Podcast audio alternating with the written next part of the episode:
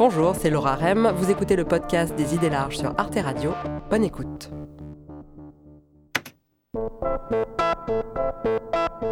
Depuis une trentaine d'années, c'est la grande mode du cerveau. On pourrait tout expliquer par les mécanismes cérébraux. Non seulement comment on voit et comment on parle, mais aussi comment on pense et comment on se trompe, et même pourquoi les gens mangent gras, sont paresseux, échouent à l'école ou votent à gauche. La connaissance du cerveau pourrait entraîner des progrès non seulement en médecine, mais dans l'éducation, les politiques publiques, le management et l'amélioration de soi. Albert Moukébert est psychologue et docteur en neurosciences cognitives, formé à Beyrouth puis à Paris. Et c'est précisément en tant que spécialiste du cerveau qu'il veut alerter sur les dérives médiatiques et politiques de sa discipline. Pourquoi notre cerveau nous pousse à détruire la planète? Que révèle cette neuromanie? Les neurosciences peuvent-elles vraiment aider à comprendre nos comportements et à résoudre nos problèmes de société? Suis-je mon cerveau?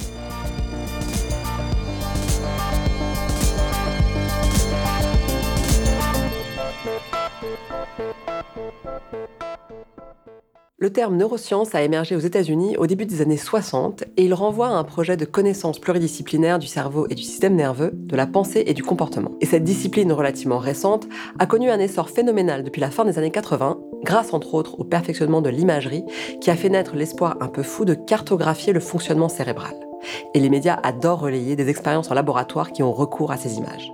Parmi ces nouveaux outils, il y a l'IRM fonctionnel. Dans cette machine, on vous projette des publicités. Les réactions de votre cerveau sont alors analysées à la loupe. On le voit beaucoup dans les médias, ça a beaucoup un peu la cote, genre euh, voici ton cerveau quand tu bois ton café le matin, voici ton cerveau, etc. Et ça, c'est une sorte de, on appelle ça de la neuromanie, c'est une sorte de, survente de, des imageries. On va montrer des cerveaux avec colorés comme ça, et on va dire oh waouh, la zone, le cortex cingulate antérieur, c'est activé quand machin, donc c'est comme ci, comme ça.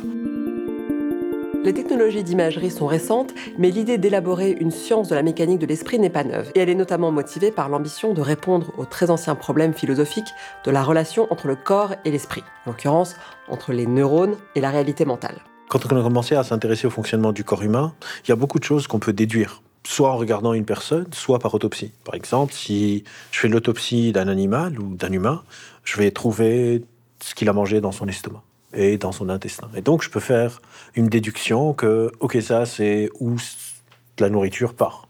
Le problème, c'est avec le cerveau, c'est que on ne peut pas observer un cerveau vivant pendant longtemps dans l'histoire de l'humanité. En tout cas, si on n'avait pas les moyens techniques. Si j'ouvre la boîte crânienne de quelqu'un et je regarde, je vois pas grand-chose.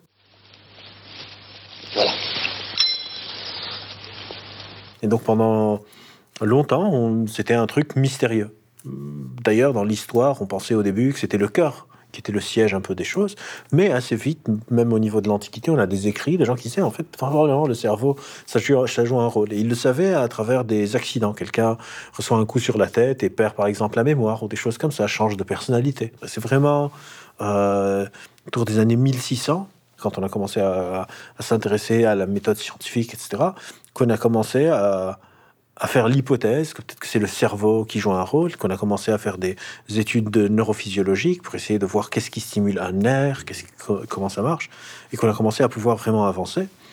Et il fallait attendre encore 200, 300 ans. Donc la fondation du, système qu'on appelle réductionniste du cerveau, des, chercheurs, mais, mais, aussi des philosophes, comme par exemple Descartes, etc., se sont dit, OK, il faut qu'on étudie le corps, comme on étudiait le monde naturel, donc on va diviser et essayer d'étudier chaque partie, voir ce que ça fait. Cette approche scientifique réductionniste, qui explique un phénomène en le divisant en différentes parties, s'oppose à l'approche dite holiste, qui étudierait ce même phénomène de manière globale. Et cette démarche a produit des connaissances intéressantes sur les fonctions psychomotrices des différentes aires du cerveau, notamment en observant les effets que produisent les lésions cérébrales liées à des accidents ou des maladies. C'est vraiment dans les années 20, 30, 40, 50, avec le développement des moyens techniques, les moyens d'enregistrement de l'activité cérébrale, donc les EEG, les IRM, les MEG, etc. C'est l'imagerie, tout ça. L'imagerie, exactement, qu'on a pu commencer à observer des cerveaux sains, vivants, en activité. À partir de quand est-ce qu'on a commencé à imaginer euh, le cerveau en termes de zone ou de lobe ou d'air? Alors ça, encore une fois, très vite, on s'est dit, OK, peut-être qu'il y a une zone et on a des dessins de la fin du 19e ou même un peu avant de euh, cette zone fait les maths, cette zone, etc. Ces divisions et ces, ces aires euh, ont eu plein de fonctions qui leur ont été attribuées. Donc par moment, c'était les maths, la cuisine. Il y a des dessins avec les cerveaux de femmes. Ici, c'est la cuisine, ici, c'est le ménage, etc. Des choses comme ça, des rôles genrés. Euh, ça, c'est la phrénologie, ça. Oui, la phrénologie, oui, bien sûr. Mais, mm. mais tout vient de cette intuition que des fonctions seraient attribuées dans des zones du cerveau.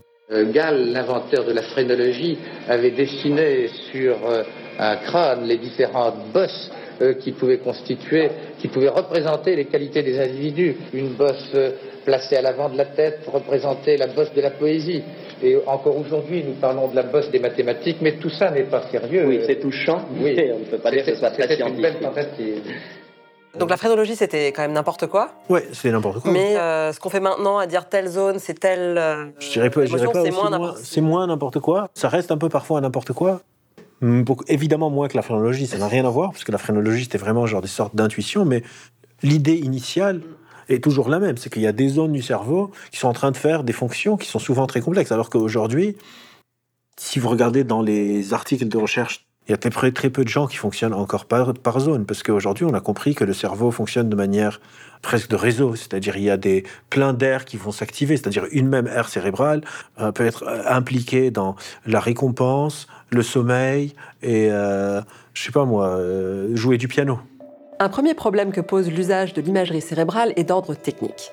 Albert Moukébert explique bien pourquoi il faut prendre ces images avec des pincettes. Ces images IRM, quand vous voyez dans les, dans les nouvelles, etc., ou des chercheurs qui montrent une image un truc qui s'allume, ça, c'est un signal qui est reconstruit. Si on prend les IRM, on va juste parler des IRM, parce que sinon, les IRM fonctionnels. Donc, c'est les images que vous voyez avec des, couleurs rouges, orange, machin, machin. C'est ça qu'on voit souvent dans les médias. C'est ça qu'on voit souvent dans les euh, médias, et les gens, quand on voit ça, on se dit, oh waouh du coup, c'est quoi ces, colorations? Déjà, c'est pas le cerveau qui est activé, parce que le cerveau est tout le temps tout actif. Il n'y a aucune zone du cerveau qui est éteinte.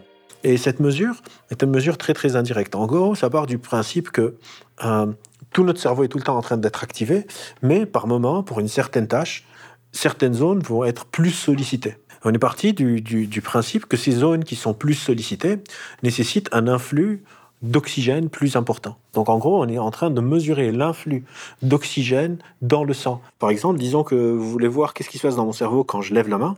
Vous allez me mettre dans le DRM, vous allez me demander de ne pas bouger. Vous allez prendre une photo de mon cerveau, et puis sans que je bouge, vous allez juste me dire lève ta main. Je vais lever ma main, vous allez prendre une autre photo de mon cerveau, et puis vous allez faire une soustraction. On appelle cette technique la technique de la soustraction cognitive. Vous allez faire une soustraction de mon image après la tâche et avant, donc ce qu'on appelle le contrôle, et les zones qui restent vous allez vous dire, OK, ces zones qui restent sont potentiellement les zones du mouvement de la main. Mais entre quand vous avez pris l'image contrôle et l'image quand j'ai bougé ma main, peut-être que moi, au début, j'étais en train de penser à mon trajet pour venir ici, et après, j'étais en train de penser à ce lampadaire. Donc, vous allez aussi avoir toutes les zones du cerveau qui sont liées à penser à ça, à penser à ci.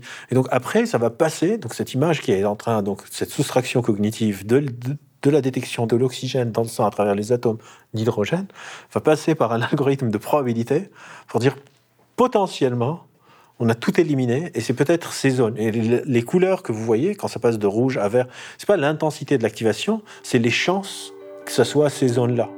La théorie pseudo-scientifique de la phrénologie qui avait été développée au 19e siècle est bien sûr aujourd'hui discréditée.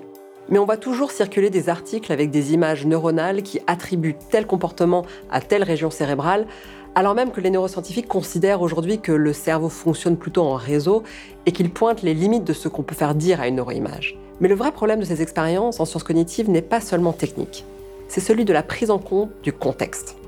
Par exemple, savoir qu'est-ce qui se passe dans le cerveau quand je suis sur Facebook, ça a des tonnes de biais. Et vu qu'on n'a pas encore des IRM mobiles et portables, donc moi, quand j'étudie le cerveau de quelqu'un sur les réseaux sociaux, en gros, il faut se dire que cette personne est allongée dans une machine qui fait un bruit énorme, et je lui mets son écran de Facebook au-dessus de la tête et je lui dis de scroller.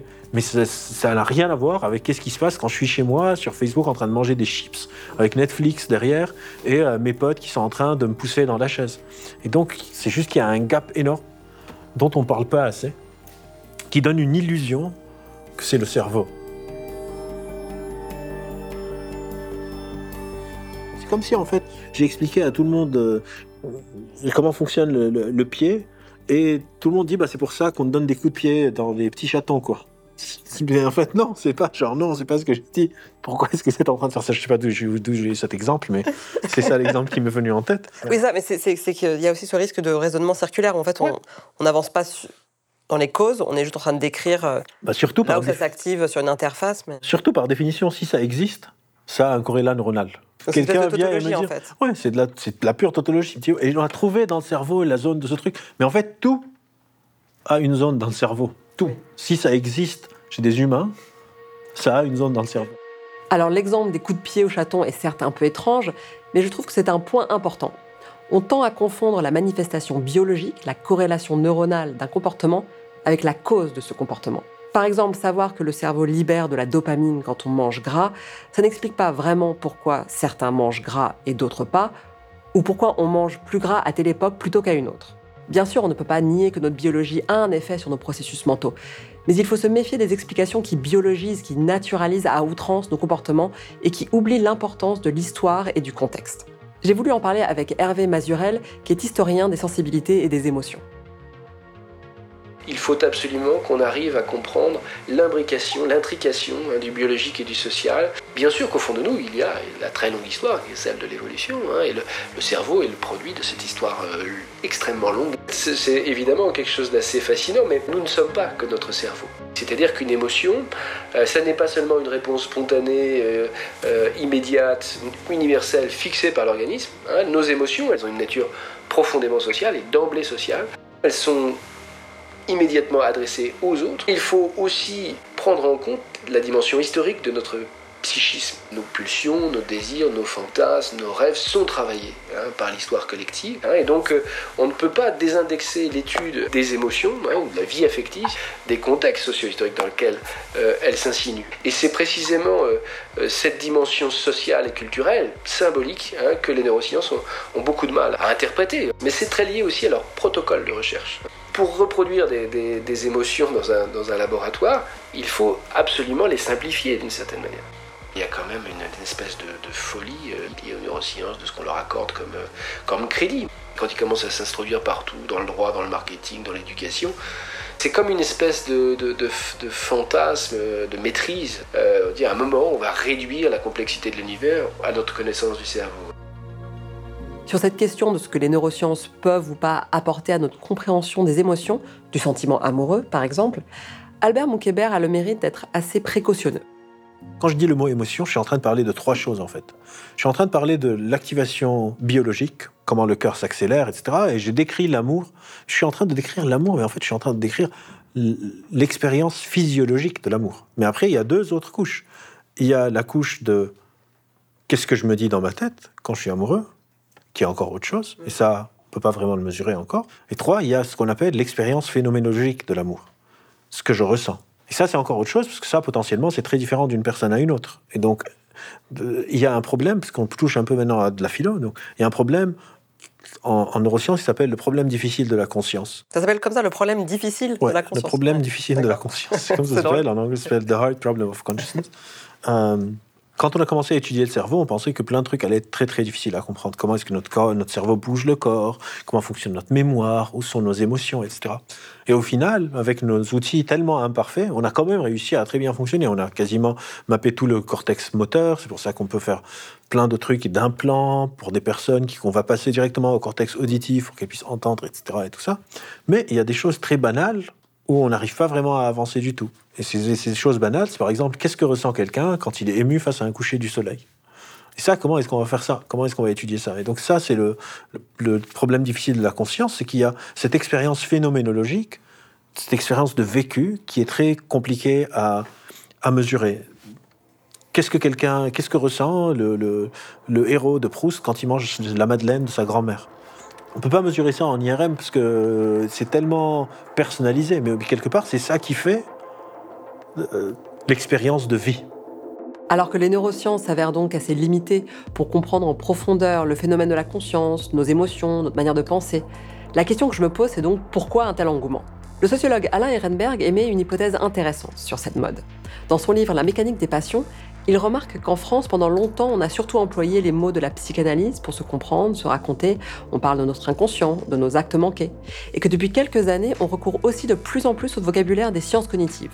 On parle par exemple de notre tendance à la dissonance cognitive ou encore de nos biais cognitifs, ces mécanismes psychologiques qui faussent notre perception et notre jugement.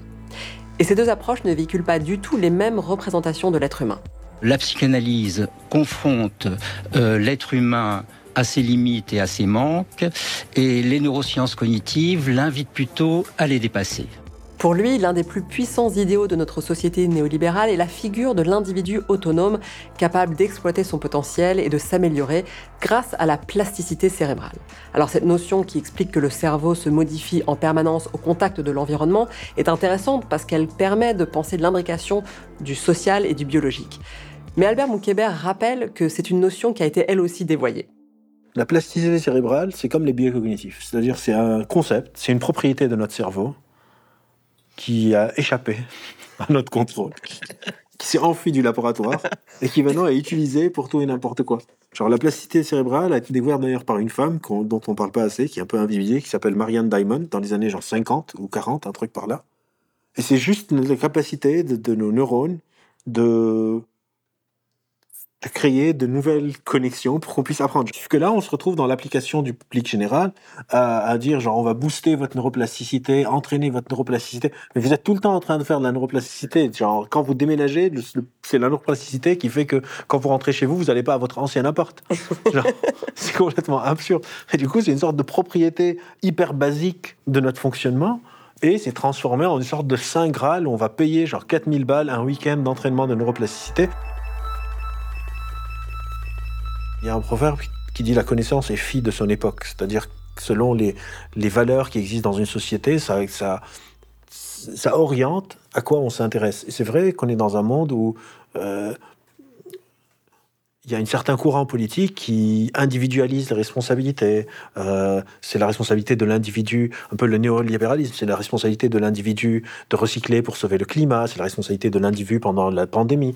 Donc c'est le masque, le gel hydroalcoolique, mais on ne se dit pas qu'il y a peut-être une responsabilité systémique, par exemple de mettre de meilleurs filtres dans les immeubles. Et du coup, ça filtre mieux l'air, et donc il y a moins de chances de se contaminer, etc. etc. Et, et, et donc ça, ça prend un peu à contre-pied cette vision individuée du fonctionnement humain, que c'est le cerveau de l'individu. Donc, euh, euh, c'est soit les neurotransmetteurs, soit les zones cérébrales, soit les biais cognitifs, soit etc. Tout ça qui explique et d'invisibiliser le système dans lequel on est. Je trouve, je trouve que c'est assez ambivalent parce qu'à la fois c'est surresponsabilisant parce qu'on ne regarde pas le contexte social, on ne regarde pas euh, le contexte politique, on regarde juste son comportement individuel, mais en même temps, c'est déresponsabilisant. C'est vrai que quand je dis, en fait, je fais pas quelque chose, genre je fais rien pour mourir le climat parce que c'est mon striatum, comme euh, certaines personnes le, euh, le prétendent, c'est en même temps déresponsabilisant et responsabilisant, parce que pour l'extérieur, bah, c'est de la faute de l'individu, mais pour l'individu, c'est la faute de son striatum. Et donc, ça crée un truc complètement inopérable alors qu'il y a plein d'autres facteurs, on appelle ça l'erreur de la cause unique, alors qu'il y a plein d'autres facteurs, il y a les enjeux économiques, euh, les enjeux politiques, la difficulté logistique de changer une cité, de changer une ville, etc., qui rentrent en jeu et dont on fait fi. Cette erreur de la cause unique peut prendre plein de formes différentes. Ces jours-ci, on ramène tout au cerveau, mais il y a quelques années, on expliquait tout par la génétique.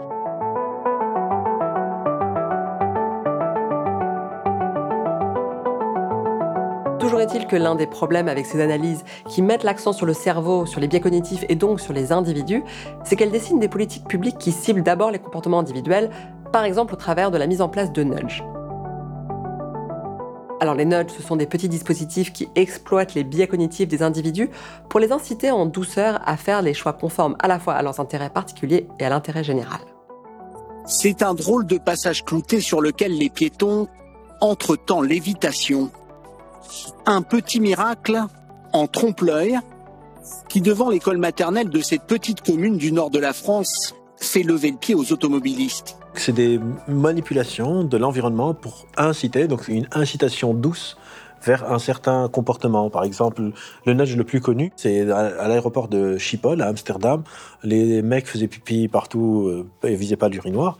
Et du coup, ils ont mis un autocollant d'une mouche au milieu de l'urinoir et tous les hommes voulaient faire pipi sur la mouche. Et du coup, les toilettes étaient genre 30% plus proches, plus propres. Et parfois, ça marche, et parfois, c'est très bien. Mais ça a été, là aussi, transformé en une sorte de baguette magique pour mettre toute la responsabilité de plein de sujets qui sont souvent sociétaux, qui sont complexes, sur ces comportements individuels qu'on va nudger comme ci, comme ça, pour pouvoir arriver à ce truc souhaité. C'est une abdication complète par rapport à l'idéal démocratique. On va en prendre acte et on va considérer que les gouvernés, de toute façon, feront toujours les mauvais choix. Quelqu'un comme la philosophe Barbara Stiegler va encore plus loin dans la critique des nudges et de ce qu'elle appelle l'idéologie des biais cognitifs. Pour elle, l'accent qui est mis dans le débat public sur l'irrationalité des gens participe d'une dévalorisation de leur capacité de jugement politique qui justifie qu'on renonce à essayer de les convaincre avec des idées et des arguments rationnels et qu'à la place on va exploiter leurs biais inconscients et les manipuler pour qu'ils agissent comme il faut, par les nudges donc. Par exemple, sur le réchauffement climatique, si on croit qu'on va pouvoir le résoudre parce qu'on a mis des petits dispositifs de nudge pour inciter les gens à, faire, une, douche plus courte. Éteindre la lumière, ben ça, on ne parle pas de, de, par exemple, la pollution industrielle qui, qui est infiniment plus grande ou de, euh, je sais pas moi, euh, EasyJet qui, qui, qui, fait genre 9 euros aller-retour Paris-Barcelone, alors que le TGV coûte 400 euros. C'est pas le nudge, c'est pas le cerveau de la personne, c'est le modèle économique qui est complètement absurde que le moyen de transport le plus polluant est 200, 300, 400% moins cher que le moyen de transport le moins polluant. Les mécanismes biologiques cérébraux hérités de l'évolution de l'espèce humaine ont une influence sur nos manières de penser, de ressentir et d'agir. Ce serait absurde de le nier. Mais il semblerait que l'on soit allé trop loin dans le fantasme de pouvoir tout expliquer par le cerveau. Car non, je ne suis pas mon cerveau et mon cerveau ne pense pas tout seul. Et les explications que l'on voit passer dans les médias pour ramener le réchauffement climatique aux afflux de dopamine dans le striatum ont le tort de réduire des problèmes sociaux et politiques à des problèmes biologiques et individuels. Merci d'avoir écouté le podcast des idées larges. Pour découvrir d'autres épisodes, rendez-vous sur toutes les plateformes de podcast ou sur arteradio.com. Et pour regarder l'émission originale, retrouvez-nous sur arte.tv ou abonnez-vous à la chaîne YouTube. À bientôt!